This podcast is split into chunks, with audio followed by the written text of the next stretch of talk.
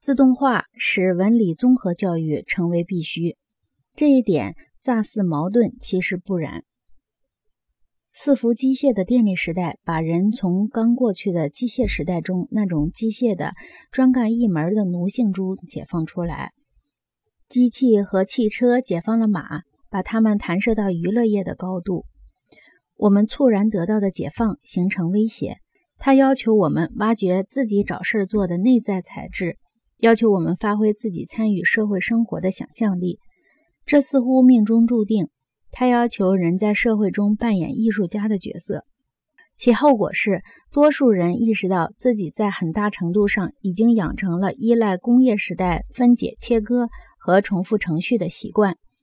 几千年前，有喜不定的采集食物的人接受了定居的、相当静止不动的工作任务，他们开始走专业化的道路。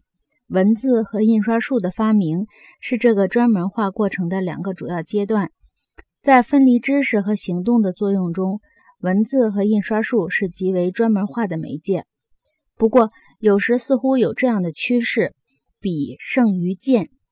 然而，借助电力和自动化分割过程的技术突然与人际对话融为一体了。人们突然成为有喜不定的知识采集者，这一有喜性前所未有。人的博学多识也是亘古未有。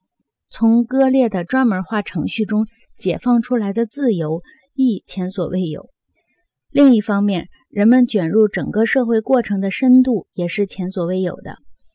因为电力媒介使我们的中枢神经系统在全球范围内延伸，使我们顷刻之间与人类一切的经验相互关联。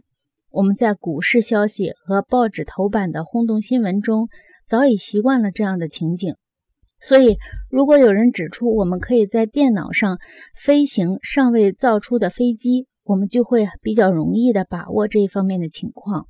飞机离开设计台前，就可以给它的规格编制程序，就可以在各种极端的条件下适应其性能。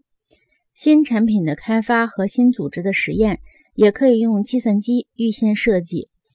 借助计算机，我们现在对付复杂的社会需求时。可以像过去修建私宅时那样胸有成竹。工业作为一个整体变成了结算的单位，同样，社会、政治和教育作为整体也成了结算的单位。